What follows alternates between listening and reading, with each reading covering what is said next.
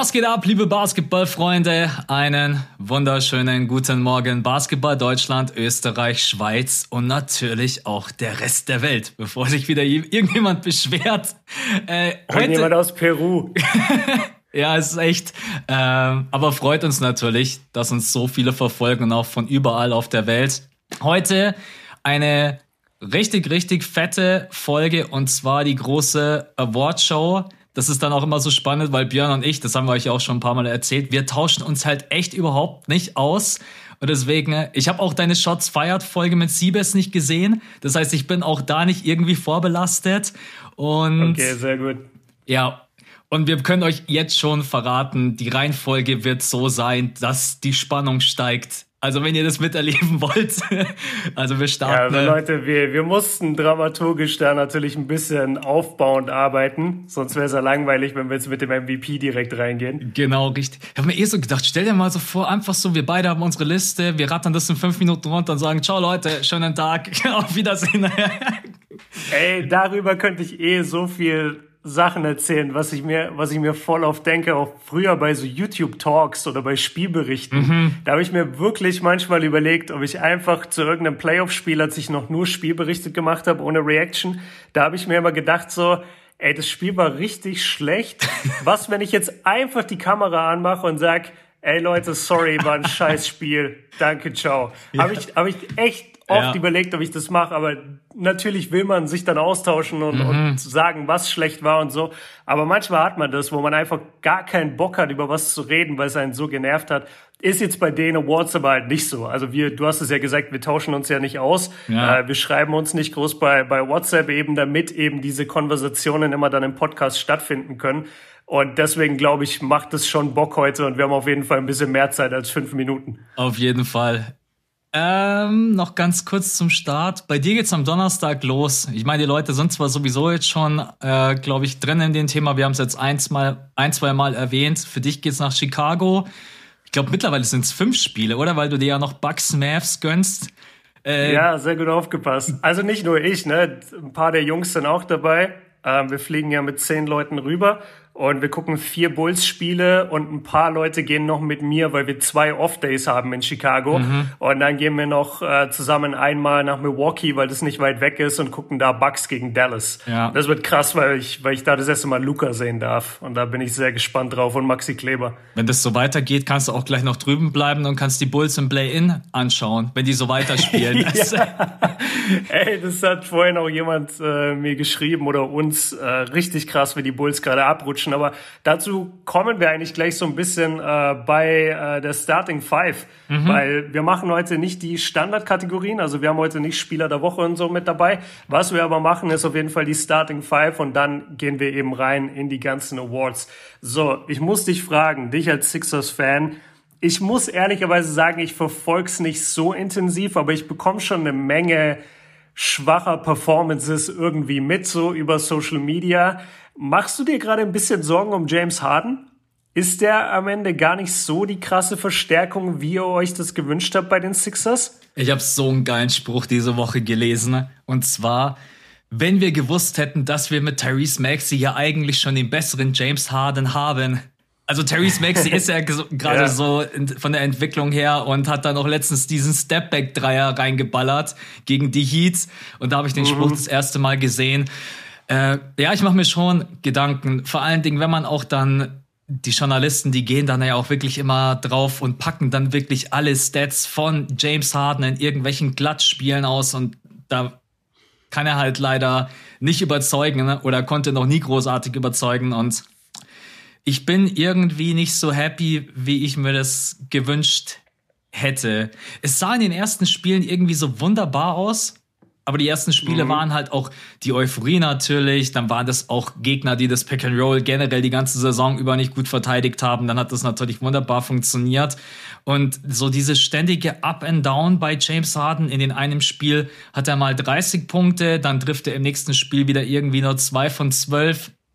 Also um die Frage kurz zu beantworten, ja, ich mache mir schon ein bisschen Gedanken und Sorgen, dass es in den Playoffs nicht reichen wird, um großartig weit zu kommen. Okay, und dann bleiben wir beim, beim Eastern Conference Sorgenkind, beziehungsweise aktuell sogar Sorgenkinder. die Heat hatten eine absolut katastrophale Woche, mhm. äh, katastrophale Woche mit äh, gipfelte in der in dieser Auseinandersetzung mit Butler und mit Udonis Haslam auf der Bank und Eric Spolstra war auch drin verwickelt, der Coach, wo es wirklich so aussah, als würden die sich gleich untereinander im, im Team prügeln. Äh, und der 40-jährige Udonis Haslam immer wieder zu Jimmy Butler gesagt hat, I beat your ass, I beat your ass. Das war auf jeden Fall sehr, sehr krass. Ja. Und sie haben halt jetzt äh, verloren gegen die Knicks, sie haben verloren gegen die Warriors, sie haben verloren gegen die Sixers. Ich glaube sogar, das war ja das gerade von dir angesprochene Tyrese Maxi Game. Genau, da war ja richtig. Harden und Embiid ja. waren nicht dabei, ne? Genau, das war Oder? ohne Harden, war ohne so? Embiid, ja, richtig. Genau, und, und trotzdem verliert man da gegen die Sixers. Ähm, bei den Bulls sieht's noch ein bisschen schlechter aus, weil die rutschen gerade echt so ein bisschen im Freifall nach unten. Mhm. Haben jetzt gestern Nacht gewonnen, aber ja, die, war, die waren lange halt an der drei und an der vier und jetzt sind sie mittlerweile an der fünf, sind nur ein Spiel vor den Raptors an der sechs. Äh, was, was glaubst du, also beziehungsweise um wen machst du dir im Moment mehr Sorgen? Um die Heat oder um die Bulls? Ah, das ist echt, also normalerweise würde ich sofort antworten, die Bulls. Ich weiß aber jetzt natürlich nicht bei den, bei den Heat aktuell, wie es da von der Chemie aussieht, besonders nach dieser mhm. Auseinandersetzung. Und wir wissen ja auch, dass Jimmy Butler da nicht gerade der umgänglichste Kandidat ist, mit dem du dich dann hinsetzt und der dann sagt, ja, verstehe ich, ich war mein Fehler. Ja, Jimmy Butler ist nicht der, der sich hinsetzt und sagt, ja, war mein Fehler. Der setzt sich hin der, und sagt. Der plant jetzt schon, wie er mit, wie er damals bei den Timberwolves mit der Bankeinheit dann das Training crashen kann. Und dann kommt Rachel Nichols und er setzt sich ins Interview. Ja, das ist, ja, es ist echt schwierig, aber ich glaube letztendlich mache ich mir doch mehr Sorgen um die Bulls weil die Offense wird halt echt gefühlt nur noch getragen von Zach Levine und DeMar DeRozan. Und DeMar hat jetzt einfach nicht mehr diesen Mega-Stretch, den wir jetzt auch schon ein paar Mal erwähnt hatten, äh, mit diesen 30 plus Punkten und dieser krassen Field Goal Percentage. Äh, der Isolation Basketball von ihm ist immer noch gut, aber jetzt nicht gerade auf diesem absoluten Weltklassenniveau, was man bräuchte, um dauerhaft einfach mehrere Spiele hintereinander zu gewinnen. Und deswegen, ich denke, die Heat werden sich schon noch fangen werden so unter den ersten vier abschließen und die Bulls müssen aufpassen. Die Raptors und die Cavs, die hocken denen wirklich im Nacken. Das sind genau ein, zwei mhm. Spiele Games behind. Ähm, die Raptors sind ein Spiel hinten dran, die Cavs sind zwei Spiele hinten dran und dann schaust du dich um und plötzlich bist du im Play-In gegen die Hornets. Also deswegen mache ich mir mehr Sorgen um die Bulls. Um wen machst du dir mehr Sorgen von den beiden? Ehrlich gesagt um die Heat wegen des äh, wegen des inner wegen der inner Team wie, wie sagt man denn? Wegen der wegen der innerlichen Spannungen in der Mannschaft. Ja. so. Weil du hast ja genau den richtigen angesprochen. Also Jimmy Butler wenn mal was nicht funktioniert in der Mannschaft ist er auf jeden Fall nicht derjenige der das sachlich und ruhig klären kann, mhm. sondern der hat sich schon aus mehreren Teams verabschiedet mit mit großen Problemen in der Mannschaft. Und Hey, ich weiß es nicht, Mann. Ich, ich vertraue auch Butler einfach nicht. Das ist mittlerweile bekannt. Aber ich, ich vertraue dem einfach auch nicht in der Playoff-Serie. Und ja. die Heat sind für mich unter den Top-Favoriten im Osten sind die echt eine Mannschaft, wo ich sage, ey, wenn die in der ersten Runde rausfliegen, wundert's mich nicht. Aber ja. wird man sehen. Und bei den Bulls ist halt mega spannend. Du hast gerade drüber geredet, wie viel bei ihnen davon abhängt in den nächsten paar Spielen. Und ich sehe die nächsten vier Spiele mit den, mit den Jungs. Stimmt, also da freue ich mich sehr drauf. Und es geht viermal gegen, gegen geile Eastern Conference Teams. Also das wird echt spannend. Ähm, wenn wir schon beim Thema Play-In auch so ein bisschen gerade waren, einfach ganz knappe Antwort gerade, ja oder nein. Äh, die Lakers haben jetzt gestern gegen die Pelicans verloren, obwohl sie schon mit 20 geführt haben. Was sagst du? Ähm, Lakers Play-In, ja oder nein? Also schaffen sie überhaupt den zehnten Platz zu halten, weil die Spurs und die Blazers sind ihnen, glaube ich, ja, die Blazers nicht mehr, aber die Spurs sind nur einen Sieg hinter ihnen. Ja. Und die Spurs, bin ich mir sicher, haben auch Bock aufs Play-In. Warte, bevor ich die Frage beantworte. Ich will mir ganz kurz anschauen, gegen wen die Spurs in den nächsten Spiel, äh, in den nächsten äh, Wochen spielen noch. Wochen, es sind nur noch zwei Wochen. Ne? Ja. Weil das, das Restprogramm, sagen, ich hab's. Das Restprogramm also hab, von den Lakers, das kenne ich. Und jetzt ja. sehe ich gerade das Restprogramm von den Spurs. Oh Gott. Okay, die spielen jetzt zweimal gegen die Blazers, die spielen gegen die Rockets. Die, okay, dann spielen sie noch gegen die Timberwolves, Warriors und die Mavs am Ende und die Nuggets. Boah. Es wird eng, ne? Weil, also das ist zwar, ein paar Siege sind drin auf jeden mhm. Fall, aber es gibt auch echt Top-Teams, die sie noch schlagen müssen. Ja. Ich, die reißerische Antwort wäre jetzt natürlich zu sagen, die Lakers verpassen das Play-In. Aber ich denke, sie werden es am Ende mit echt einem Sieg mehr oder zwei Siegen mehr reinschaffen. Aber mhm. das ist dann schon boah, Armutszeug. Das ist zwar echt ein hartes Wort, aber dann musst du gerade, da musst du eh mal darüber nachdenken. Die können froh sein, dass die Blazers keinen Dame haben, dass die McCallum getradet haben, weil die Blazers normalerweise in einer soliden Saison, die sind immer irgendwie unter den ersten sechs. Da wären die Lakers jetzt schon raus. Und deswegen, ich sage, sie schaffen es ganz knapp rein, aber ich sag, das Play-In überstehen sie nicht. Das Play-In, okay. also da bin ich mir ziemlich sicher, wenn man jetzt auch wieder gesehen hat von den Pelicans, im, wobei die erste Hälfte so einigermaßen in Ordnung war, aber ich sehe nicht, dass sie das Play-In überstehen. So, genau. Was denkst du? Ich gehe, glaube ich, reißerisch und sag, sie packen es gar nicht. Mhm. Sie schaffen es nicht ins Play-In. Also, ich gucke mir auch mal ihren Schedule jetzt am Ende an. Also, die haben halt ja eigentlich nur ja, taffe. Teams zu schlagen. Die, die, die haben einen geschenkten Sieg gegen die Thunder. Ja. Das ist das einzige schwache Team, was sie schlagen. Alles andere sind die Suns, die Warriors, die Nuggets, die Jazz, äh, nochmal die Pelicans. Und, und um den, mit den Pelicans fighten sie ja. Also das wird auch kein einfaches Spiel. Ich sag, die Lakers verpassen's. Mhm. Der geschenkte Sieg ist ja. übrigens auch Fragezeichen. Die haben ja zweimal gegen äh, OKC verloren in der Saison. Also. Ich war gerade ein bisschen gnädig. Ich wollte schon ja. sagen, ich bin mir nicht mal 100% sicher, ob ich das einen geschenkten Sieg nennen kann. Aber ich glaube, zwei, drei Tage vor Saisonende, vielleicht sind die Thunder da auch nicht mehr mit 100% dabei. Das könnte kann ich mir sein, ja. vorstellen. Gut, ähm, apropos, du hast mein Video nicht gesehen. Ich habe dein Video nicht gesehen. Ich will jetzt aber trotzdem wissen und ich versuche jetzt darüber an dich ranzukommen. Welcher Deutscher hat die Eins bekommen? in deinem Video. Ah, du hast den deutschen Spielern äh, Noten genau, vergeben und richtig. du hast gesagt, es gab einmal die Eins. Äh, darf ich tippen? Ja, darfst du, aber es ist auch echt nicht schwer, komm. okay, ich, ich sag Franz hat's bekommen. Ja, genau. Franz Wagner. Ich habe so ja. verargumentiert für deine erste Saison und für die Erwartungen, die wir alle hatten an Franz Wagner bei den Orlando Magic und dann auch für die hohe Usage, die er letztendlich äh, und auch die Verantwortung, die er übernehmen musste dann. Ich glaube, ich habe ihm eine 1 minus gegeben, weil sie kein Winning Basketball gespielt haben. Aber ansonsten, ich fand das von Franz eine super Saison. Ich habe, es hat so Spaß gemacht. Er hatte ein paar richtig geile Spiele mit dabei, 38 Punkte, der Poster dann gegen die Timberwolves. Also, wenn ich auf die Saison zurückblicke, denke ich mir eigentlich nur, ja, man hätte ein paar mehr Spiele gewinnen können, aber ansonsten war ich mit Franz halt als Lehrer sehr gut. Ja. Eins minus. Okay, ja, kann, kann, ich, kann ich unterschreiben. Eins, eins minus. Überragende Rookie-Saison ja. von ihm. Okay, und dann die letzte Frage. Nee, zwei Fragen sind's. Oder ich habe den Überblick verloren. Ich mache einfach nur die eine noch. Ähm, hast du gestern für die Leute, wir wir haben äh, wir nehmen am Montag auf, auf ausnahmsweise, weil ich morgen unterwegs bin. Ähm, was sagst du zu der Aktion gestern Nacht von Will Smith? Hast du es gesehen? Ich hab's gesehen, ja. Ich habe es gesehen und war echt geschockt. Also ich weiß echt, also äh, ich weiß nicht, wer das von euch mitbekommen hat. Am Samstag hat ja Oliver Pocher auch eine Schelle bekommen. Weiß ich nicht, ob du das mitbekommen Ernsthaft? hast. Ernsthaft? Nee, keine Ahnung. Nee, und was für eine. Und jetzt einen Tag später bei den Oscars äh, verteilt Will Smith eine Schelle.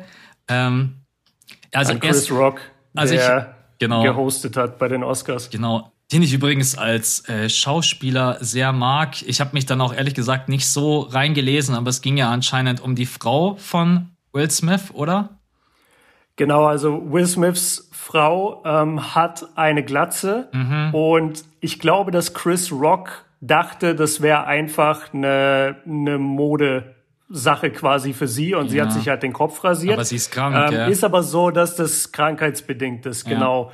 Und er hat dann einen Joke gemacht, äh, dass er sie bald, dass er sich freut, sie bald in äh, einem Film zu sehen, mhm. weil in, von dem zweiten Teil, weil der Film, also G.I. Jane, und da haben wohl die, die Frauen oder zumindest einer hat da einen rasierten Kopf und dann hat er gesagt, ich freue mich auf den zweiten Teil G.I. Jane mit dir. Und daraufhin hat Will Smith erst gelacht und dann sieht man aber, dass Jada Smith gar nicht lacht und ja, dann cuttet es zurück auf Chris Rock und plötzlich läuft Will Smith auf die Bühne und ballert ihm einfach so hart eine. Ja. Ich muss sagen, als ich es das erste Mal gesehen habe, dachte ich, es war ein Sketch. Ich habe Es auch war irgendwie gedacht, einstudiert. ja, aber als sie dann zurückkommen von der, also mit der Kamera auf Will Smith und dann sieht man sein Gesicht und wie er auf ihn schimpft, auf Chris Rock. Ja, ja, er schreit dauernd, äh, don't put your, don't put my wife's name in your mouth Ja, oder so. genau richtig. Und dann hat man gesehen, also das war ganz bestimmt kein Sketch oder irgendwas einstudiertes. Das war schon, ja krass. Aber wie Chris Rock das dann auch einfach so weg, also ich, man konnte das im ersten Moment gar nicht checken. Der steht ja da, als wenn nichts passiert wäre. Also Ja. äh, ja, wirklich eine ganz kuriose. Äh, das ist natürlich halt schwierig, wenn jemand so einen Witz bringt über deine Frau und dass man da dann sehr gereizt reagiert. Äh, auch wenn ich, also Gewalt ist echt immer, finde ich, die sollte die aller, aller, allerletzte Lösung sein. Deswegen hätte das Will Smith vielleicht irgendwie. Ja, aber keine Ahnung, ich kann es auch irgendwie verstehen, aber natürlich ist es nicht schön, auf die Bühne zu gehen und jemanden einfach eine zu ballern, ja. Ganz schwierige Situation, aber da ist man natürlich auch, glaube ich, emotional als Ehemann dann einfach geladen und ja, scheiße. Ja, also wirklich blöd gehandelt. Ich habe auch gedacht, Chris Rock unfassbar professionell Mhm. gehandelt von ihm. Also ihm muss man echt Props geben. Und bei Will ist es halt doppelt bitter, weil das war ja der Abend, an dem er jetzt endlich mal für Best Actor den äh, Oscar auch bekommen hat für seine Rolle in King Richard, was wirklich auch ein sehr guter Film ist. Und ich fand ihn auch sehr gut in dem Film. Ich weiß jetzt nicht, ob es die beste Performance des Jahres war, aber okay. Ich muss den mir Und noch er sich anschauen. Ist, ist der Guck, mittlerweile guck ihn dir an. draußen? Also Ja, kann man den weiß- bei Amazon oder so schauen? Weiß ich nicht. Okay. Ich habe ihn im Kino gesehen, als, Ja. er, als er rauskam. Okay. Ja, aber mein, Move wäre, glaube ich, gewesen, wenn ich schon auf die Bühne gehe als Will Smith. Ich glaube, weil Chris Rock ist auch niemand, der dafür bekannt ist, oft unter die Gürtellinie zu gehen oder jetzt Jada Smith besonders irgendwie in die Pfanne hauen zu wollen. Mein Move wäre gewesen, ich gehe auf die Bühne, ich, ich, ich nehme ihn so, so kurz den Arm um die Schulter und sag, ey, ich weiß nicht, ob du es weißt, das ist krankheitsbedingt, kannst du bitte die Jokes lassen? Wenn überhaupt, also Ja. überhaupt auf die Bühne zu gehen, ist schon so ein heftiges Ding. Ich glaube, normalerweise konfrontierst du jemand so, so jemand danach einfach backstage und sagst ihm, ey, guck mal, fand ich nicht in Ordnung. Ich dachte, wir sind hier in einem normalen Verhältnis. Ja. Aber ja, auf die Bühne gehen und ihm voll eine ballern, ist schon echt hart, Mann. Ja, es ist. Aber wie er es genommen hat, ey, wirklich, dass er sich noch so kurz geschüttelt hat und dann, wow! Äh, ja, ja. Ähm. Will Smith just slapped the fuck out of me. Ja, richtig, genau, das war der Wortlaut.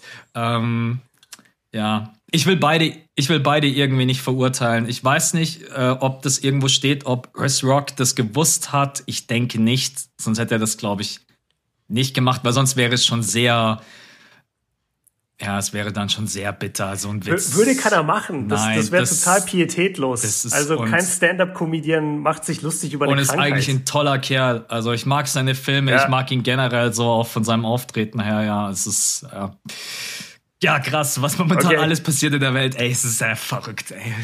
Wahnsinn. Aber ich sag dir auch, in zwei Wochen ist vergessen. Ja, Weil wir natürlich. leben einfach im Internet. Heu heute, ist, heute sind die Oscars ja auch nichts mehr wert. Also wusstest du, dass Oscars waren gestern Nacht? Wusste Ja. kein Mensch, bis, bis der Slap passiert ist. Ja, absolut, ja. Ja, in zwei Wochen ist dann schon wieder Jimmy Butler springt auf äh, Eric Spoelstra.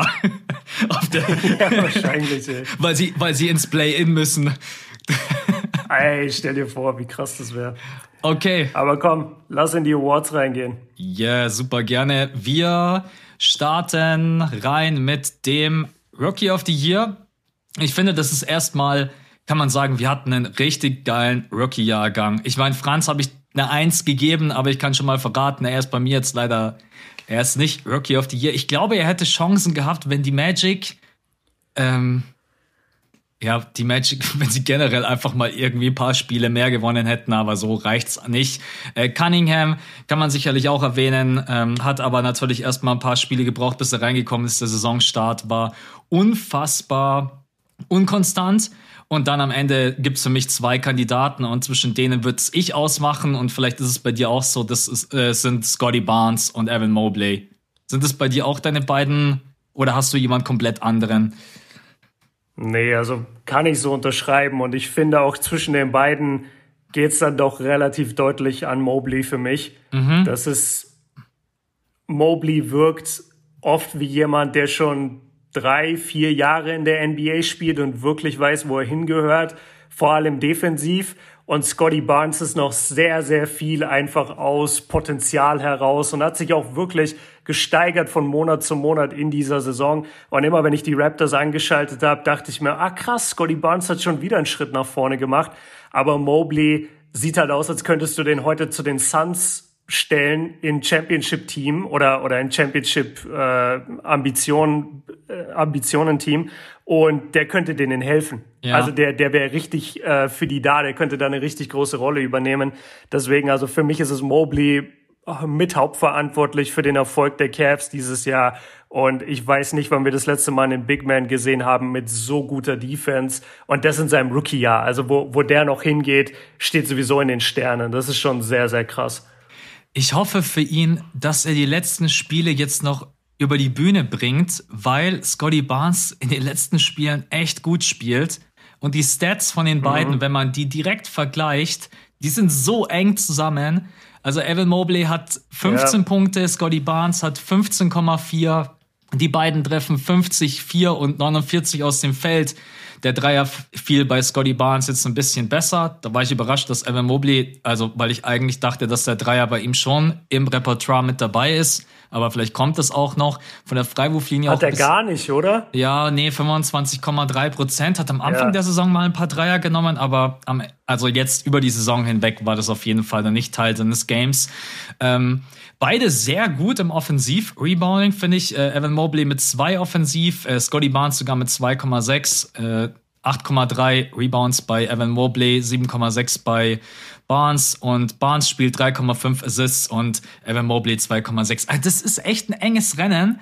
Ich würde es aktuell schon auch noch Evan Mobley geben, aber wenn Scotty Barnes jetzt noch in den letzten Spielen ein paar Dinger rausballert, vor allen Dingen die Raptors haben gerade die Cavs überholt und ich hatte erst so mhm. den Gedanken, ja komm, ich gebe einfach dem besten Rookie im besten Rookie-Team in Anführungsstrichen, gebe ich einfach den Award.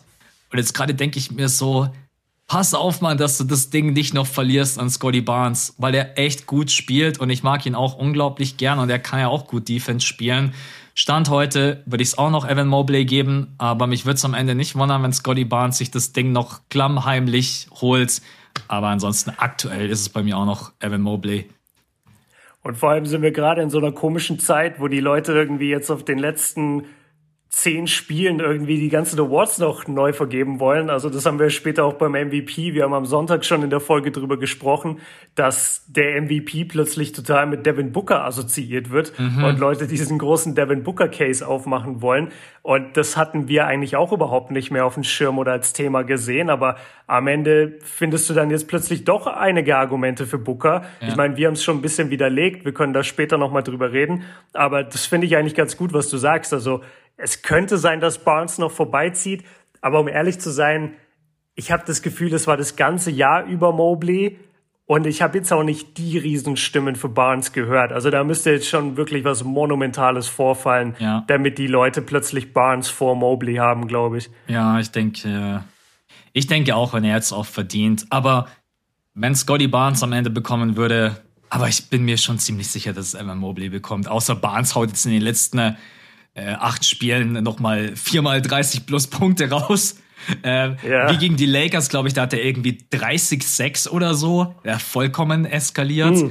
Aber ja, ja, ansonsten. Ja, bei Devin Booker ist gerade, ich glaube, dass einige sich gerade so denken, ich bin so verzweifelt bei der MVP-Wahl. Warte mal, da war doch der Spruch, der beste Spieler im besten Team. Damit ist es doch ja. eigentlich gelöst, das Problem. Aber MVP später wird echt Wahnsinn. Also das, also ich habe mir da auch einen Kopf zerbrochen. Der MVP dieses Jahr macht mich fertig. Okay, dann sagen wir beide Rookie of the Year Evan Mobley von den Cleveland Cavaliers. Yes. Okay. Beim Most Improved Player ist das nächste, was wir haben. Und da muss ich sagen, meine Meinung hat sich mittlerweile verändert. Und sogar zu meiner Shots Fired Folge hat sich die verändert. Also ich habe mich mittlerweile überzeugen lassen. Ich will jetzt erstmal hören, wen du hast und dann äh, sage ich dir, wen ich jetzt neuerdings habe. Ja, also bei mir ist, also ich finde, es gibt, in, es gab in den letzten Jahren Most Improved Player, die haben sich einfach statistisch enorm weiterentwickelt. aber selten, dass jemand dann so vom, äh, von der Kategorie, in der wir sie ansiedeln, wenn wir dann wirklich von Rollenspieler, All-Star, All-NBA oder Superstar sprechen, dass jemand diesen Jump geschafft hat. Und ich finde, das muss man einfach bei der Entwicklung unabhängig von den Stats mit einfließen lassen.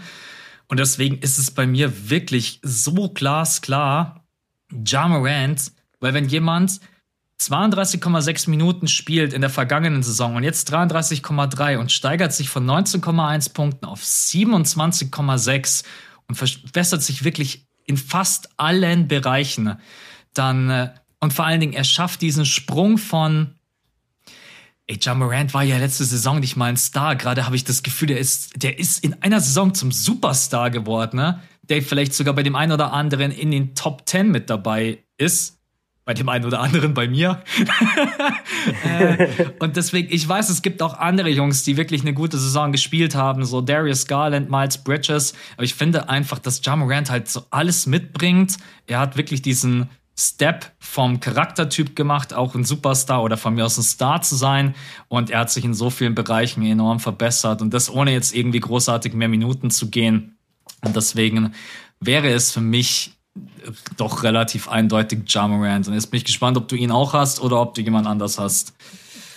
Ich war ganz lange auf Darius Garland mhm. und habe gesagt, ey, Darius Garland vom absoluten Nobody zum All-Star Guard. Mhm. Das war immer meine Begründung im Kopf. Und wenn ich die Cavs geguckt habe, ich meine, wir haben jetzt schon über Mobley geredet, man muss Jared Allen seine Props geben. Darius Garland lenkt halt diese Mannschaft wie kein anderer. Und ich war mir so sicher, dass ich ihm den Award am Ende des Jahres geben würde. Ja. Aber wenn ich mir jetzt echt nochmal diesen Sprung angucke von Ja, und ist, das ist ja unglaublich, von 19 Punkten auf 27, das sind acht Punkte Steigerung. Und wie du schon sagst, der war letztes Jahr, ich kratze am All-Star und Leute, die die Memphis Grizzlies verfolgen oder sich die spektakulären Was wäre wenn Dunks angucken, die kennen halt Ja Morant, aber der ist ein Household Name geworden. Das ist ein Typ, der wird überall eingeblendet als einer der Top-Spieler in der NBA. Wir haben ihn beide in unserer Top 10, äh, was die, was die Top 10 Player dieses Jahr angeht, was wir am Sonntag recorded haben.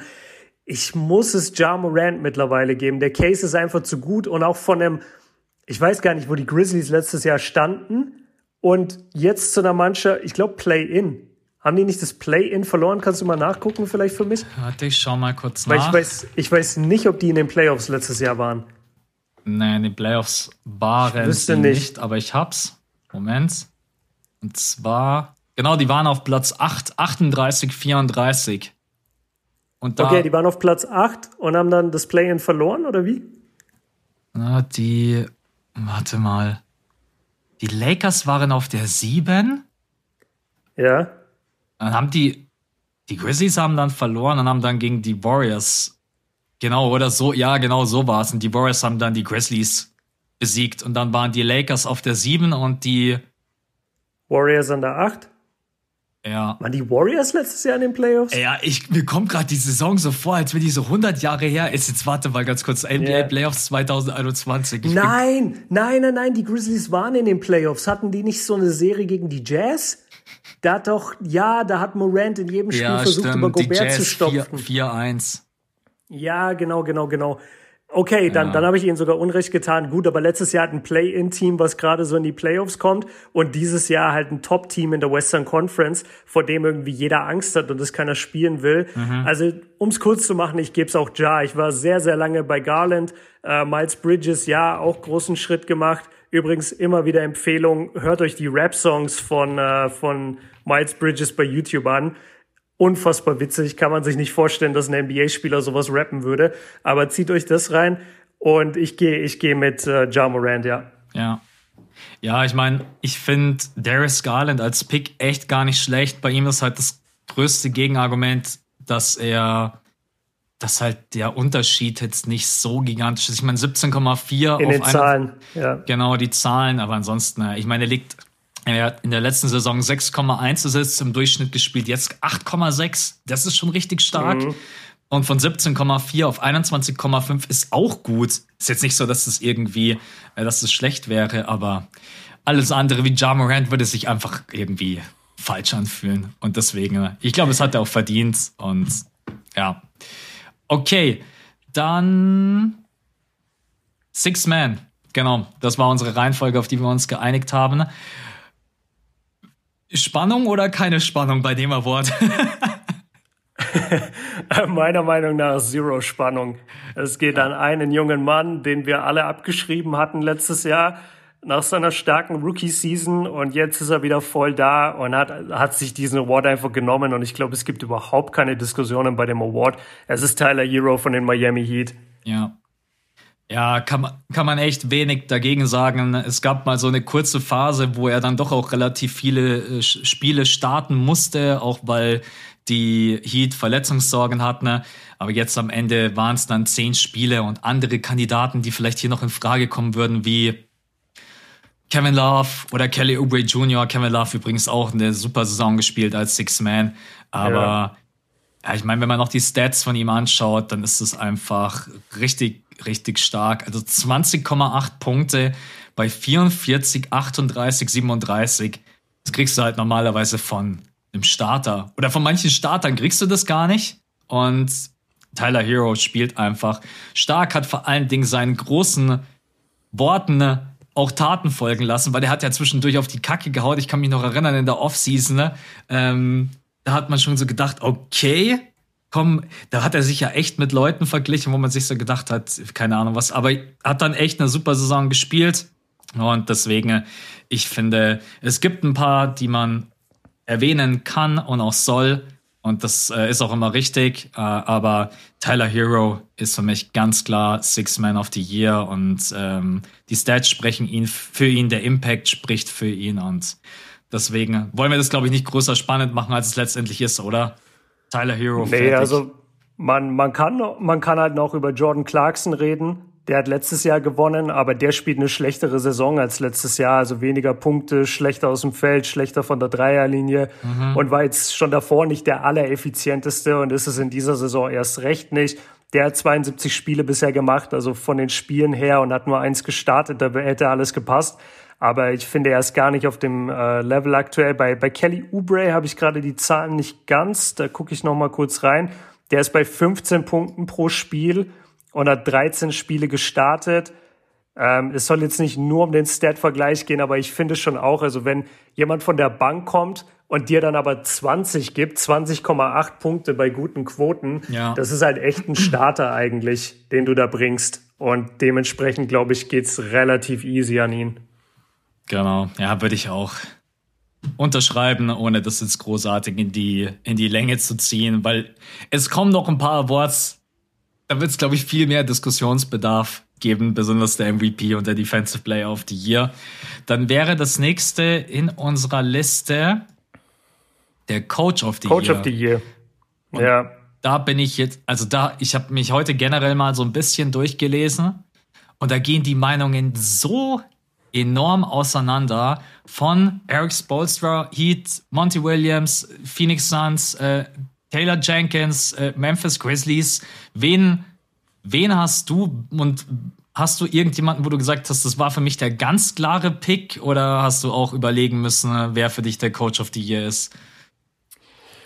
Also, ich habe auch hier möglicherweise meine Meinung geändert. Ich bin noch nicht 100% da, aber ich, ich glaube, ich ändere sie echt nochmal. Mhm. Ich meine, ich habe es Eric Sportstra zuerst gegeben. Mhm weil die Heat halt so viele Verletzungsprobleme hatten und ich finde, er schon so oft auch in dieser Debatte entweder gar nicht drin war oder einfach übergangen wurde. Und ich hätte es ihm wirklich äh, schon ein paar Mal gegönnt und er hat es nicht gewonnen. Und jetzt in dieser Saison fand ich einfach, dass es maßgeblich verdient hat, weil die Heat eben ihre ganzen Probleme hatten.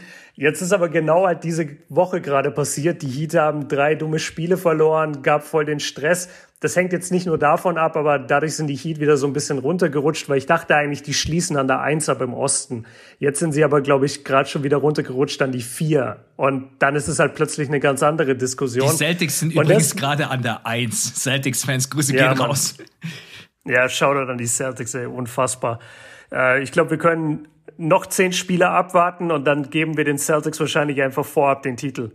Weil dann, dann glaubt keiner mehr, dass man sie überhaupt schlagen Hast kann. Hast du das Tattoo ja so von dem krass. einen Typen gesehen, der sich wirklich auf den Arm NBA Champion Boston Celtics 2022 hat tätowieren lassen? Oh mein Gott. Und Nein, habe ich nicht gesehen. Ja, ist vielleicht auch besser so. Vor allem, wenn du in der ersten Runde dann auf die Nets triffst, 1 gegen 8. Oh, Ey, schlimmer, schlimmer ist nur, sind nur so Leute, die sich so Präsidentschaftskandidaten tätowieren, bevor die gewinnen. Ja, die haben ja. dann so Hillary 2016 oder so eine Scheiße ja. und haben das dann einfach als Tattoo für immer, obwohl die nicht gewonnen hat. Unfassbar Komplett schlimm. verrückt. Ja, egal. Ähm, ja, genau, ich, ich wollte sagen, also es war lange Zeit Sportstra, aber nachdem die Heat jetzt wieder so ein bisschen runtergerutscht sind. Ich glaube, die einfachste Wahl ist oft auch die richtige und da musst du eigentlich mit Monty Williams gehen. Also die Suns sind halt so deutlich besser als der ganze Rest der NBA, wenn man sich die Tabelle einfach nur anguckt. Da stehen sie jetzt an der 1 aktuell heute, haben einen, haben einen Rekord von 61 zu 14. Das heißt, es kommen noch sieben Spiele drauf. Mal gucken, wie viel sie insgesamt gewinnen. Aber das zweitbeste Team dahinter, und das ist eigentlich das Entscheidende, hat wie viel? Neun Siege weniger. Das mhm. sind die Grizzlies. Neun Siege weniger. Und die Suns hatten auch ihre Probleme. Kein, kein Chris Paul. Die hatten äh, in der Franchise einige Probleme, was, was Ownership und die GMs oder so anging. Da war irgendwas. Und ich glaube, ich gebe es einfach Monty Williams dieses Jahr. Zumal die Suns halt auch wirklich das Team sind, vor dem ich am allermeisten Angst hätte, sie zu treffen, abgesehen von Brooklyn. Ja. Die sind jetzt nicht so unberechenbar wie Brooklyn, aber die sind so unfassbar stark. Also die sind tief, die sind top gecoacht, die können Defense spielen, die können Offense spielen, die können vor allem in Clutch-Situationen, haben die unglaublich krasse Stats. Habe ich vorhin erst ein bisschen was drüber gelesen, was sie da alles abliefern. Also ich glaube, ich switche meinen Pick von Sportstra auf ähm, Monty Williams. Na, endlich sind wir uns mal nicht einig. okay, nice. Und zwar. Jetzt bin ich gespannt. Ich habe jemanden, äh, den, den ich hier einfach loben muss, möchte. So ein junges Team. Und du hast sie gerade schon erwähnt, da oben an die zwei hinzuführen und so viele Spiele ohne deinen absoluten Star, Superstar, Jamorant. Man steht gerade ohne Jamorant bei 16-2, was wirklich krass ist.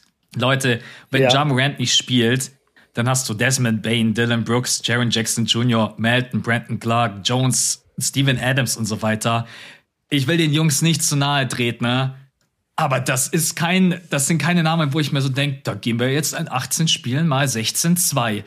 Und dann bist du mhm. Platz 2 in der Western Conference. Und wenn ich mir einfach sehe, was so auch ein noch relativ junger Coach, dürfen wir nicht vergessen, ne? war Assistant Coach, glaube ich, bei den Bucks, wenn ich mich nicht täusche, und hat dann 2019 die Memphis Grizzlies erst übernommen. Also jemand, der jetzt nicht irgendwie ein alter Haudegen ist, der da schon irgendwie mega die Erfahrung hat. Dann hast du wirklich so ein junges Team, wenn ich mir auch anschaue, was der wirklich auch aus Desmond Bain rausgekitzelt hat. Klar, natürlich gehört dann auch das Talent letztendlich dazu. Äh, du kannst doch der beste Coach auf diesem Planeten sein, wenn der Spieler halt einfach nicht gut ist, dann machst du aus dem jetzt kein LeBron James, aber einfach wie er dieses Team auch immer wieder aufs Neue richtig eingestellt hat. Die haben eine gute Team-Defense gespielt. Jaron Jackson Jr. hat für mich auch noch mal einen Schritt nach vorne gemacht in der Defense. Ähm, wirklich auch, ich will ihn jetzt nicht in der Def Defensive Player of the Year-Konversation mit reinbringen, aber ich will ihn hier einmal ganz kurz loben. Ähm, Einfach dieser ganze Zusammenhalt in diesem Team. Und dann, wenn ich mir doch auch anschaue, was jetzt zum Beispiel Monty Williams für ein Spielermaterial hat und was äh, Taylor Jenkins für ein Spielermaterial hat, dann sind die Phoenix Suns halt viel stärker. Und ich will jetzt nicht sagen, dass sie leichter zu coachen sind, aber ich will einfach den Erfolg von Taylor Jenkins mit den Memphis Grizzlies ein bisschen höher ansiedeln. Und deswegen finde ich, er hätte es dieses Jahr echt verdient für die Leistung. Und in dem Westen, der ja wirklich stark ist und das, ja. Für mich ist Taylor Jenkins. Was, was sagst du zu meiner Argumentation?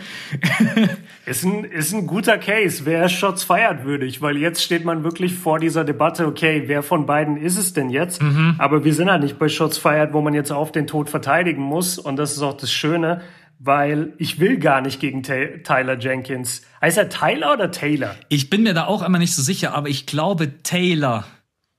Nicht Taylor Jenkins. Taylor, ne? nicht. Ja, ich habe mir genau, letztens noch mal eine PK angehört ja. und da wurde er mit Taylor angesprochen. Ich habe am Anfang aber, glaube ich, auch immer Tyler Jenkins gesagt. Das ist so ein kleiner Unterschied, ja. aber ich glaube Taylor.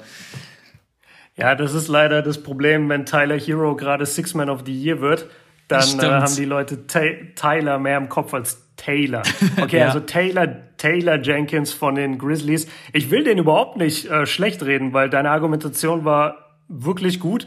Ich würde halt nur sagen, dass nochmal neun Siege mehr bei den Suns mhm. und einfach eine insgesamt viel dominantere Saison nochmal. Also die, die Grizzlies haben eine sehr gute Saison und die Suns, wenn die jetzt die letzten was weiß ich, sechs, sieben, acht, neun Spiele auch noch gewinnen können, dann haben die eine All-Time-Saison. Das wäre krass. Weißt ja. du, das ist halt das Interessante. Also sobald die so über 65, über 66 Siege gehen, was total drin ist dieses Jahr, dann sprichst du halt plötzlich von einer Saison, die nur ganz wenige Teams in NBA History hatten. Mhm. Und da ist Taylor Jenkins dann mit seinen Grizzlies schon ein Stück weg. Aber ich bin bei dir, ich kann die Argumentation verstehen und wenn jemand für ihn votet, habe ich kein Problem damit. Ich gebe es halt Monty Williams, weil für mich zählt halt der Beste. Nein, Spaß. ich meine, Monty Williams ist, glaube ich, auch für, also nicht glaube ich, ist für mich der beste Coach in der in der Liga. Ich vertraue auch ihn, ihm ehrlich gesagt am meisten, wenn es um die Playoffs geht.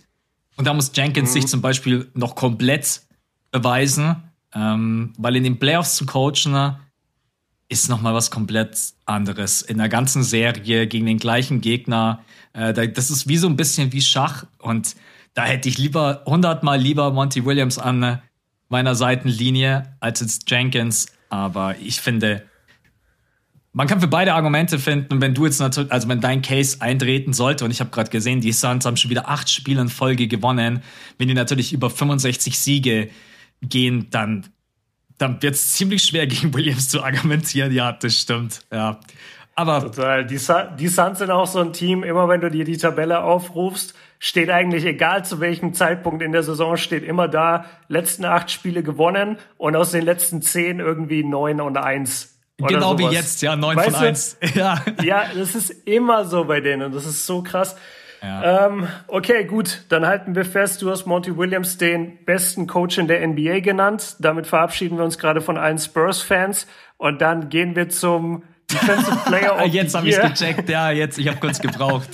Uh, Popovic, dann, einfach nur äh, Liebe. Ja, Grüße, Grüße gehen raus an Popovic.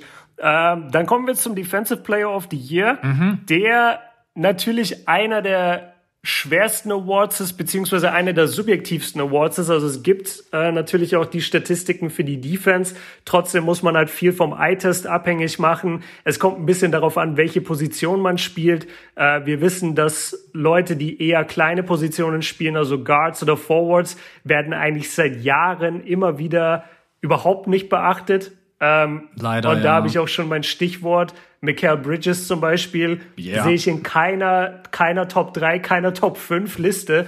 Oft. Und verteidigt und jedes Mal den besten Spieler vom gegnerischen Team. Das ist, ja. Und ich sag dir, wenn ich an die Suns denke, da denke ich immer als allererstes an Mikael Bridges, mhm. weil ich mir denke, du kommst an dem nicht vorbei. Der, der ist so gut in der individuellen Defense und du sagst es, er verteidigt halt die Steph Currys, er verteidigt aber auch die LeBrons. Ja. Weißt du, er verteidigt eben genau diese Jungs ähm, von Position zu Position, aber er ist es gar nicht bei mir.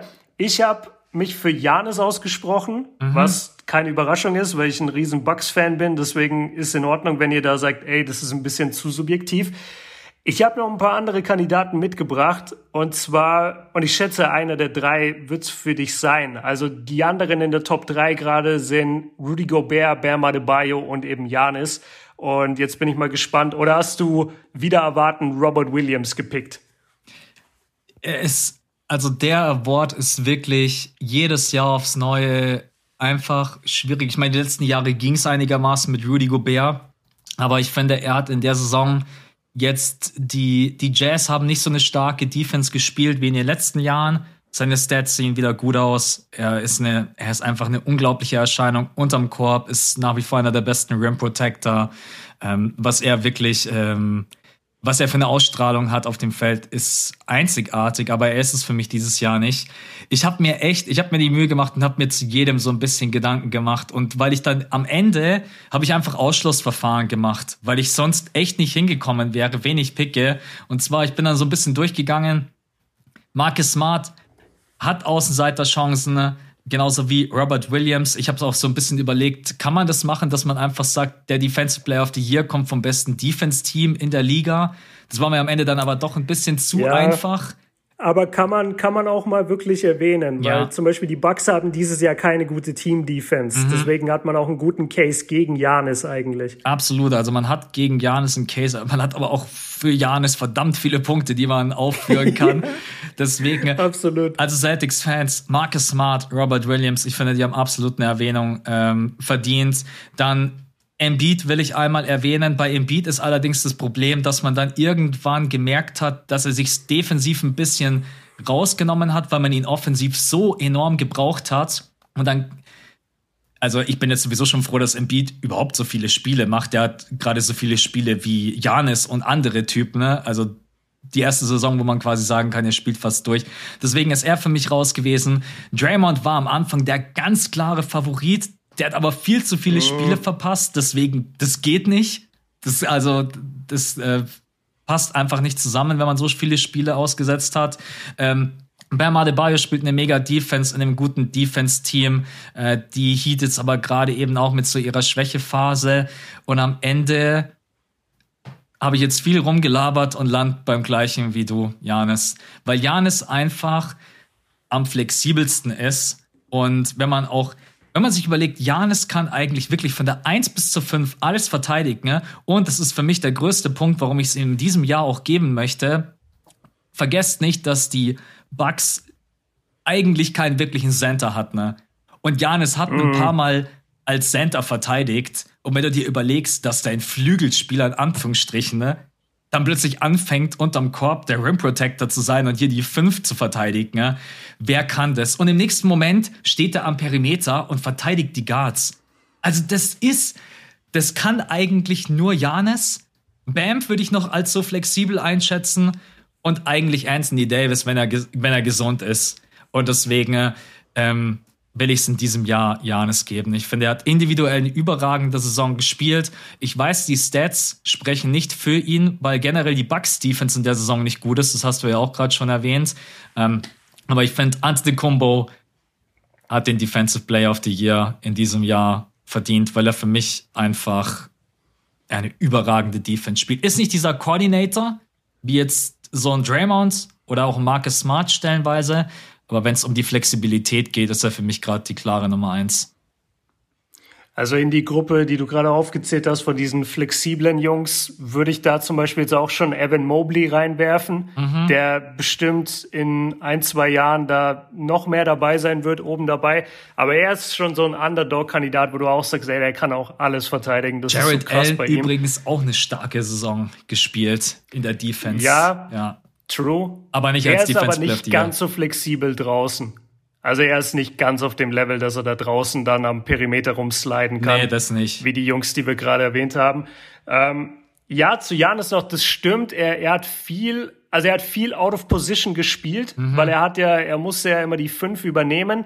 Ähm, was ich aber sagen würde, ist, ich habe sie ja auch ein paar Mal live gesehen, also Bobby Portis verteidigt auch gerne mal den Fünfer vom anderen Team. Ja. Einfach um ja, einfach damit Janis nicht die ganze Zeit gegen so ein Monster unterm Korb drücken muss, weil das ist natürlich wahnsinnig anstrengend und wenn du dann vorne auch noch alle Punkte machen musst oder den Großteil, dann packst du das einfach nicht mehr. Ähm, aber also ich habe ja meinen Case für Janis gemacht. Ich glaube, ich will nur so fair sein zu sagen, wenn ich nicht so ein riesen Bucks-Fan wäre und wenn ich dieses Jahr mehr Miami geguckt hätte als Milwaukee, dann würde ich wahrscheinlich ähnlich leidenschaftlich gerade argumentieren für Bam. Kann ja. ich mir gut vorstellen, ja. weil Bam, also immer wenn ich über die Miami Heat irgendwas lese, das erste, was ich lese, ist und Bam Adebayos Defense. Absolut, Bam verteidigt überragend. Also ich ja. glaube, dass Bam sogar bei dem ein oder anderen bei den Odds vorne ist. Ganz, ganz knapp. Also ich, ich meine, ja, ich hatte das gerade auf. Ich hatte gerade die, die Vegas-Odds offen, also die Wahrscheinlichkeiten. Und da ist Bam an der 1, dann kommt Rudy Gobert an der 2 und Janis sogar nur an der 3. Aber das hängt vielleicht auch ein bisschen damit zusammen, dass Janis schon vor, hat er letztes, nee, vorletztes Jahr hat er gewonnen. Ja. Wann hat ein Janis Defensive Player of the Year gewonnen? Beziehungsweise glaub, wer wurde letztes Jahr Defensive Player of the Year, ist die Frage. Also Janis hat das letzte Mal, wenn ich mich nicht täusche, vor zwei Jahren gewonnen und im letzten Jahr war es äh, Gobert. Wieder Gobert? Warte, ich schaue uns kurz ja. nach, dass wir keinen. Okay, ich gebe einen Defensive Player of the Year NBA und sie überspringen einfach 21. Zwei, also 2020 war es Janis, da haben wir recht. 18, 19 war es Rudy Gobert. Jetzt gehe ich kurz bei ESPN drauf, vielleicht haben die das ein. Genau, und Rudy Gobert war es letztes Jahr. Da haben wir schon richtig im Kopf okay. gehabt. Ja. Ja, gut. Also dann einer, einer der drei wird's werden. Und die NBA muss aber echt mal ein bisschen mehr Liebe raushauen für Leute wie Michael Bridges. Weil ich wüsste, also wenn der Typ durch seine Karriere geht und nicht einmal Defensive Player of the Year wird, dann wollte ich gerade sagen, dann boykottiere ich die NBA, aber mache ich sowieso nicht. ja, nee, ich würde immer weiter gucken. Aber das würde mich krass nerven, weil er hat es einfach verdient. Er ist überragend. Ja. Ja, das größte Problem ist einfach, dass die Rim Protection als der das wertvollste defensive Attribut von dem Spieler gewertet wird. Und das kriegst du halt natürlich am ehesten von mm. Bigs. Äh, da, da müsste generell halt so ein krasses Umdenken stattfinden, wenn es um diese Wahl geht, damit auch mal so Leute wie Marcus Smart, Drew Holiday, so Guards überhaupt mal irgendeine Chance hätten. Und jedes Jahr sitzen wir hier und sagen, ja, der hätte es auch verdient. Und am Ende wissen wir aber beide, wir könnten uns auch diesen Satz komplett schenken, weil. Weil er wird es nicht kriegen, ja. Ja, also das, deswegen. Aber hoffen wir mal auf das Umdenken, was du gerade angesprochen hast. Wäre schön, und ja. Dann lass, ja, dann lass uns Jetzt zum größten Award kommen. Ihr habt es geschafft, Leute. Wir sind Den gibt's am Sonntag im Patreon. Den machen wir jetzt heute nicht mehr aus Zeitgründen. Sorry, Leute, aber gerade echt, ey, hat die, hat die Nachbarin geklingelt. Die, ich muss noch mit dir einkaufen gehen. nee. Der, ja, das, das macht Max nämlich immer. Er geht immer mit seinen Nachbarn einkaufen. Weil ich nett ähm, bin. MVP, Most Valuable Player. Es gab über das Wochenende plötzlich eine Menge Tweets von NBA-Spielern. Also berühmt, äh, die berühmtesten Leute waren Ja Morant und Kyrie Irving, ja. die beide sowas abgelassen haben von wegen, ey, wie kann das sein, dass Booker nicht gewinnt und oh, jetzt wird der Narrativ wieder, jetzt wird das Narrativ wieder geändert. Die wollen sowieso nur, dass der und der gewinnt. Was ich echt komisch finde, wenn NBA-Spieler in so ähm, Verschwörungstheorien abdriften. Es ist ganz kurz zum Booker-Case wir haben es auch am Sonntag besprochen. Booker hat eine super gute Saison gespielt im besten Team der NBA, aber er hat keine MVP-Saison gespielt, weil wenn du das vergleichst mit den Zahlen von anderen Leuten, also vergleich die Zahlen von Booker mit den Zahlen von Go, äh, von von Jokic. Ja. Sag mir einen Stat, wo Booker besser ist als Jokic. Sag mir eine, sag, sag mir einen Moment, wo Booker wertvoller ist für seine Mannschaft als Jokic. Das gibt's nicht. Ja. Jokic spielt einfach die bessere Saison. Genauso zahlenmäßig Janis, genauso Embiid. Das sind so die Top drei Kandidaten und ich finde einfach, dass Booker da nicht rankommt. So krass ich ihn feier und so krass ich die Suns dieses Jahr feier. Aber unter den Top drei oder hast du einen Außenseiterkandidaten? Kommst du jetzt mit, nee, weiß ich nicht, Kevin Durant? Ich finde, man, man muss sich da jetzt nicht irgendwie profilieren, indem man irgendwie da jemanden mit reinwirft, der für mein Empfinden nichts da drin zu suchen hat. Übrigens auch, was für mich auch noch total gegen Devin Booker spricht, wenn wir uns mal alles anschauen vor der Chris Paul Verletzung, da gab es ja viele Argumente dafür oder es ist auch so, für mich ist Chris Paul der wertvollste Spieler in diesem Team. Devin Booker legt mhm. die besseren Stats auf, aber wenn es wirklich um den Value geht fürs Team, ist das Playmaking von Chris Paul und einfach sein komplettes Mindset und sein Spielverständnis einfach komplett unersetzlich. Und Devin Booker spielt eine überragende Saison, aber diesen MVP-Case jetzt schnell aufzumachen in diesen letzten 10, 15 Spielen, das kann man einfach auch den anderen gegenüber nicht bringen, weil das halt so richtiger Disrespect gegenüber Jok Jokic, Janis und Embiid ist. So einfach zu sagen, ja, übrigens jetzt hier, jetzt kommt Booker und äh, ihr seid übrigens äh, raus. Tut uns leid. Nein, also ja. um deine Frage zu beantworten, die Top 3 Kandidaten, Jokic, Janis, Embiid, oder? Für uns beide. Jokic, Janis, Embiid, genau. Das sind die Top-Kandidaten. Mhm. Und jetzt bin ich gespannt, wen du hast. Soll ich es richtig spannend machen? okay, pass ja, auf. Ich weiß, ich weiß nicht, wie das noch geht, aber ja, mach. Okay, pass auf. Also ich bin echt so durchgegangen. Also das sind ja drei unterschiedliche Spielertypen. Es sind zwar alles Bigs, aber jeder interpretiert das Spiel so auf komplett unterschiedliche Art und Weise. Ich glaube, du hast es im Patreon-Pod oder im vorletzten Pod ähm, für alle hier erwähnt. Embiid ist für mich so offensiv vom gesamten Skillset her der, der am, ähm, der am breitesten aufgestellt ist, weil er hat einfach diesen Midrange-Jumper, die Fadeaways, er trifft den Dreier, er, er ist der beste Post-Up-Spieler in der Liga, er, er kann Freiwürfe ziehen wie kein anderer. Aber im Sinne von valuable, das reicht mir einfach von Embiid nicht. Ich würde es ihm so unglaublich mhm. gerne geben, aber es wird sich irgendwie so falsch anfühlen. Ich würde echt mich trauen, ich würde es mich bloß trauen, wenn die Sixers an die Eins gehen. Weil ich dann noch dieses Argument auf meiner Seite hätte. Aber wenn man sich auch anschaut, wie weit jetzt zum Beispiel die Sixers und die Nuggets und die Bucks auseinander sind vom Rekord, bloß weil die einen auf der 3 stehen und die Nuggets auf der 6, das ist halt, das ist auch ein bisschen gemeint, wenn man den Rekord mit einfließen lassen möchte. Also Embiid ist es für mich nicht. Janis spielt eine herausragende Saison. Die Stats sind auch brutal, sogar bei weniger Minuten als Jokic und Embiid. 29,7, 11,6, 5,8 Assists äh, und ist für mich auch aktuell, will ich schon sagen, der mit Abstand beste Two-Way-Player. Aber der hat halt im Team Middleton, Holiday, hier nochmal Bobby Portis, der wirklich also eine grandiose Saison spielt. Den kann man gar nicht genug loben. Und Co an seiner Seite, die ballern dir alle 40 Prozent von der Dreierlinie. Das habe ich mir auch heute noch mal reingezogen. Ne? Und ich will dem Denver-Team nicht zu nahe treten, ne? aber die, die Bucks sind halt qualitativ viel besser.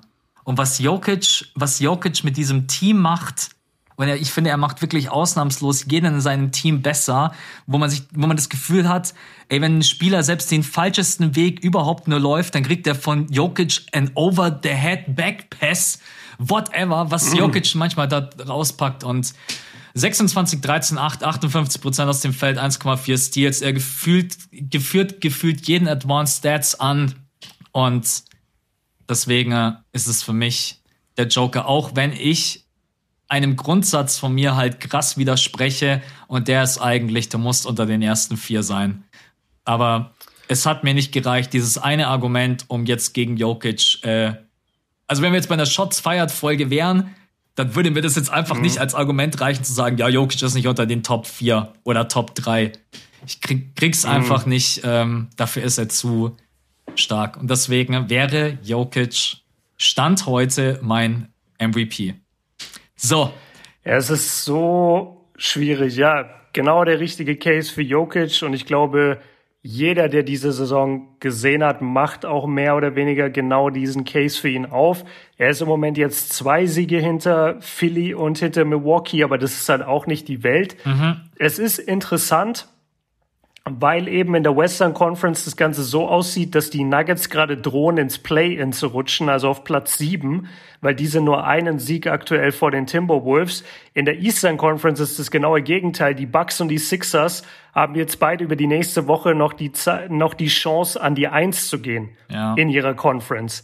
Und das könnte einen sehr, sehr großen Unterschied machen. Und wir haben ja jetzt auch schon über die Suns ein bisschen geredet dass sie die Chance hätten, über 66 Siege zu kommen, was sie dann halt direkt zu einem absoluten Top-Team macht. Und dann ist wirklich doch nochmal die Frage auf, okay, sollte man Booker das ganze Ding vielleicht doch geben? Also. Das wäre krass, wenn, ich, ja.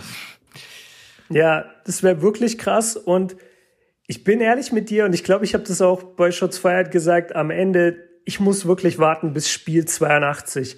Ich weiß nicht, wie ich das bewerten soll. Also, Jokic, du hast ja alle Punkte genannt und alleine, dass der, was, 26, 13 und 8. Ja. Was sind das für Stats, Alter? Wer, wer kann denn sowas auflegen? Niemand. 26, 13, 8, das gibt's sonst nicht in der NBA. Das gibt nicht mal ich dir. Das, das gibt dir nicht mal Max und der gibt dir schon echt eine Menge. Ey, übrigens, übrigens, Isaiah Thomas hat gestern Kyrie geblockt. Ich hoffe, das hast du gesehen. Das musst du dann auch im Repertoire haben, wenn du sagst, du bist so gut wie er. Ja, muss ich mir noch ja, anschauen, den also, Blog habe ich nicht gesehen. Ich habe bloß gesehen, dass äh, Irving seit die das Impfmandat aufgehoben wurde, er ungefähr die grottigsten Stats überhaupt auflegt. Ich glaube, die letzten beiden Spiele ja. geht gar nichts bei ihm. Ja, ja, aber die, die hatten auch einen schlimmen Back-to-Back. -Back. Die kamen irgendwie erst um 4 Uhr nachts in Miami mhm. an oder so. Ja. Hat er, hat er schon drüber geredet. Ähm, Finde ich auch immer so nervig bei, bei Leuten wie Kyrie, wenn dann so jedes Statement komplett zerrissen wird, weil er hat dann nach diesem Spiel gesagt, so, ey, ein Tag Pause zwischen den Spielen wäre schon gut. Und dann plötzlich jeder rastet aus. Wie kann Kyrie es sagen? Wie kann er es wagen zu sagen, man bräuchte mehr Pause? Ja, er meinte das halt auf diese Back-to-Backs bezogen. Mhm. Das hat nichts mit seinen, mit seinen Pausen jetzt die ganze Zeit zwischendurch zu tun. Ähm, warte mal kurz. Ja, okay, ich habe ich hab gerade einen Anruf bekommen und ich nehme mit meinem Handy auf. Deswegen hatte ich gerade kurz Angst, aber nee, hat alles funktioniert, alles gut. Ähm, machen wir es kurz. Ich kann mich noch nicht 100% entscheiden. Ich bin aktuell auch noch bei Jokic. Aber wenn Embiid oder Janis jetzt an die Eins geht im Osten oder wenn die Suns jetzt echt über 66 Spiele am Ende gewinnen sollten, dann ist nochmal eine, eine ganz neue Unterhaltung. Und dann muss ich vielleicht doch am Ende mit, mit einem anderen Spieler gehen, auch wenn es Jokic die, die ganze Saison über verdient gehabt hätte. Was wäre denn, weil wir haben jetzt gerade das äh, Negative durchgespielt, die Nuggets sind aber auch weil bloß zwei Siege von der Vier entfernt und vier Siege von der 3. Also die Nuggets stehen bei 44, 31, und dann kommen die Jazz mit 45, 30 und die Mavs mit 46, 29. Also wenn es optimal laufen würde, dann gehen die Nuggets noch unter die ersten vier und dann wäre es für mich, also dann wäre es halt für mich komplett durch. Das ist halt schwierig, deswegen deine Aussage ist gut. Man muss eigentlich abwarten bis Spiel 82 aber die ganzen Awards jetzt zu machen ohne MVP wäre heute natürlich auch doof gewesen. Weil das machen wir dann in drei Wochen irgendwann in der Mitte der Playoffs. Ja. Wenn wir uns dann ganz sicher sind. Also das, ich habe aber, als ich mir vorhin meine Gedanken gemacht habe, war ich auch echt schon kurzzeitig bei Janis. Was, was, was spricht? Ja. Spricht irgendwas so, gegen Janis? Außer dass das Team, dass das Team halt, wenn alle da sind, mit Abstand finde ich, das stärkste ist von diesen drei MVP-Kandidaten. Ne? Aber seine Stats individuell sind ja auch der Wahnsinn. Ich muss ganz kurz gucken, wie viele Spiele er hat, ob das irgendwie ein Thema sein könnte. Na, er hat genau, er hat, glaube ich, auch 61 Spiele oder so, wenn ich mich nicht täusche. Er hat 61 Spiele, also das, das geht auf jeden Fall. Ja, warte mal, 61 Spiele und sie haben noch wie viele vor sich? Das müssen wir jetzt schon genau die, machen. Die, die Bucks haben, glaube ich, noch acht oder neun Spiele vor die sich. Die sind bei 74, das heißt, sie haben noch acht Spiele. Ja. Das heißt, Janis hätte am Ende 69 Spiele. Reicht das für den MVP? Weißt, Eigentlich schon, oder? Weißt du, was die letzten acht Spiele der Bucks sind?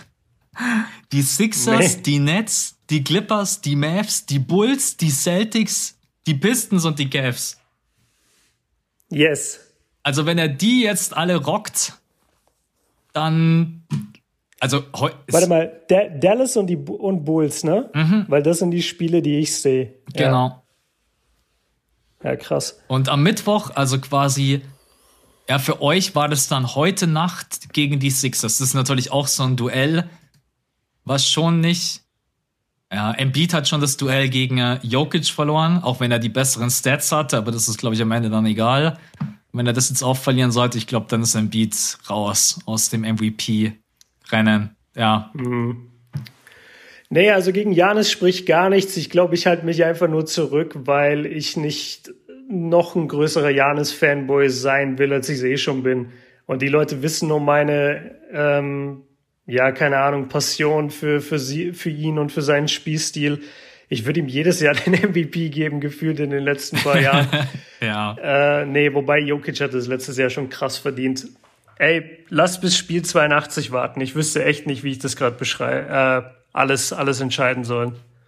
Ja, das ist natürlich auch immer schwierig, so dieses komplett Subjektive rauszunehmen. Das fällt mir bei Embiid auch ultra schwer. Leute, ich würde mich mega freuen, wenn er es gewinnt. Aber am Ende versuche ich dann trotz allem das irgendwie richtig einzuordnen. Das Einzige, was ich bei Embiid halt überhaupt nicht ähm, unterstützen kann, wenn Leute jetzt kommen und sagen, ja, aber er hat jetzt mit Harden einen zweiten Superstar an seiner Seite. Als wenn Harden jetzt bei den Sixers 40 Spiele gemacht hätte und das plötzlich so, ja. ich meine, Embiid hat die ganze Saison die Sixers mit durchgezogen, ohne Ben Simmons, Verletzungssorgen ohne Ende. Äh, also da, man kann schon auch Argumente für Embiid finden und jetzt mit Harden zu kommen und zu sagen, ja, Harden ist ja jetzt da das wäre schon. Ja, und ich meine, davor hatte er ja auch schon Superstar Guard in Tyrese Maxey. Absolut. Das ist ja. Richtig. Also, worüber reden wir hier? Maxi ist ja das Upgrade zu haben. Ja, ja Maxi. Oh Mann. Ja, gut. Dann sind wir soweit durch eigentlich, mhm. weil wir können den MVP einfach nicht hundertprozentig festlegen. Und ich weigere mich jetzt auch ein bisschen, das zu machen. Ich mache es jetzt einfach nicht. Also ich, ich kann alle Argumente für Jokic bringen, ich kann alle Argumente für Janis bringen. Für MB tue ich mich ein bisschen schwerer, weil ich ein bisschen weniger Sixers gesehen habe. Aber ey, und am Ende wird's eh Booker. Deswegen, das deswegen ist richtig, egal, was wir jetzt sagen. Das wäre richtig wild. Ich meine, ich kann mich jetzt auch bloß festlegen, weil dadurch, dass ich jetzt Jokic schon picke, ich quasi einen wichtigen Faktor halt komplett ausblende und das ist einfach der Rekord, die Bilanz. Weil wenn ich die mit einfließen lassen würde, dann könnte ich es zum aktuellen Zeitpunkt äh, dem Joker nicht geben. Aber okay. Okay, pass auf. Letz, letzte Frage für dich. Ich habe gerade noch mal nachgeguckt. Die Suns haben Stand heute, wo wir aufnehmen, noch sieben Spiele vor sich. Wenn sie die alle gewinnen würden, dann würden sie 68-14 stehen. Okay, das wäre dann ihr Rekord. 68-14, mhm. sie sind sowieso weit abgeschlagen an der Eins. Wenn sie 68-14 gehen, würdest du es dann Booker geben, egal wo die anderen sich positionieren? Selbst wenn Jokic es irgendwie noch an die Vier schafft mit den Nuggets? Bei 68-14 ist halt das Argument, der beste Spieler vom besten Team halt schon ziemlich stark. Das ist dann mhm. wie so, als wenn da plötzlich so nochmal Boost auf dieses Argument draufkommt. Ähm, also und Chris Paul hat, war, war halt lange Zeit verletzt, deswegen, du hast vorhin gesagt, Chris Paul ist eigentlich wertvoller, mag sein, aber er war lange nicht da und Booker hat sie dann immerhin getragen. Ja, absolut. Also ich sag's mal so, für die anderen drei wäre das gut, wenn es nicht passieren würde. Weil dann wird mhm. Devin Booker sein MVP-Case plötzlich gigantisch groß, glaube ich. Weil dann bist du wirklich bei so einer All-Time-Season von einem Spieler, der wirklich absolute MVP-Stats dir auflegt und dann, dann kann man durchaus für Devin Booker argumentieren. Und dann denke ich, werden auch die Stimmen plötzlich für ihn viel mehr werden. Und dann lass mal Jokic irgendwie nur an der 6 abschließen und die Bucks und Philly ähm, schließen vielleicht auch bloß irgendwie an der 3 oder 4 ab.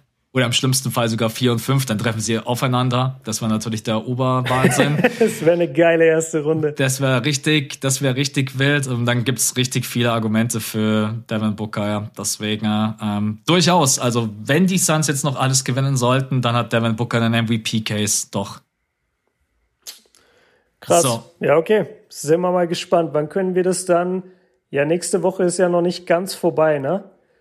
Nee, also nächste Woche, ganz. wenn wir aufnehmen am Dienstag, da ist die Saison auch noch nicht ganz vorbei, aber wir haben das auf dem Schirm für euch, Leute. Und wir werden das jetzt über die kommenden Folgen natürlich immer ein bisschen als Thema haben. Am Sonntag die Patreon-Folge, da werde ich schon in Chicago sein und werde Max berichten, wie es vor Ort so ist, äh, wie die Jungs drauf sind, ob alles geklappt hat, ob alle gekommen sind.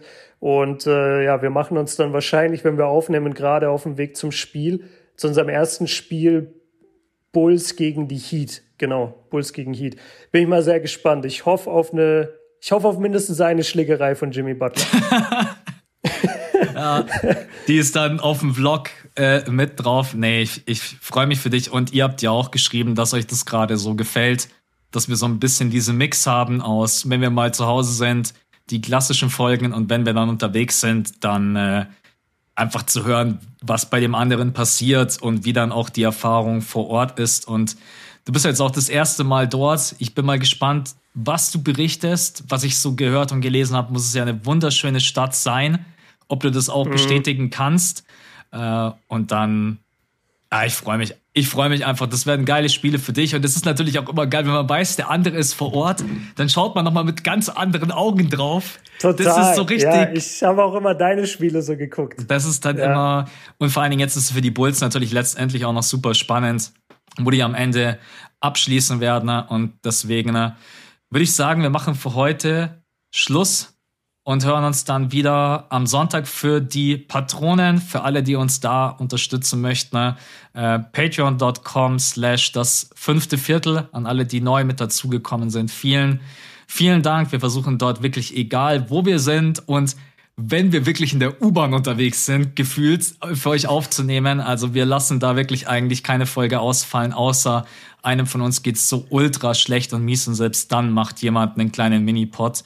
Ähm, dann wünsche ich dir auf jeden Fall eine geile Reise. vor allen Dingen mit Danke, den ganzen Mann. Leuten. Ähm, wäre natürlich cool, wenn du uns ein bisschen mitnimmst und sei es bloß in äh, irgendwelchen Reels oder Insta-Story oder wenn du schon mit der Community unterwegs bist. Aber die wird wahrscheinlich, ja. die wird wahrscheinlich so die ganze Zeit filmen und dich einfach nur taggen. Du musst die ganze Zeit nur reposten, ne? du musst gar nichts machen. Mal gucken. ja, ja, für Stories ist das nicht schlecht, das stimmt. Ja, ich, ich denke hauptsächlich auf Reels nehme ich euch mit und äh, vielleicht gibt's zwei, drei Vlogs, aber ich weiß nicht, ob ich zu jedem Game einen Vlog machen werde. Werden wir alles sehen, ist natürlich auch neu, zehn Leute dabei, muss, muss erstmal die Dynamik mit allem passen, aber ja. ich, also ich habe schon mit ein paar oder mit allen der Jungs geschrieben und die sind eigentlich alle cool.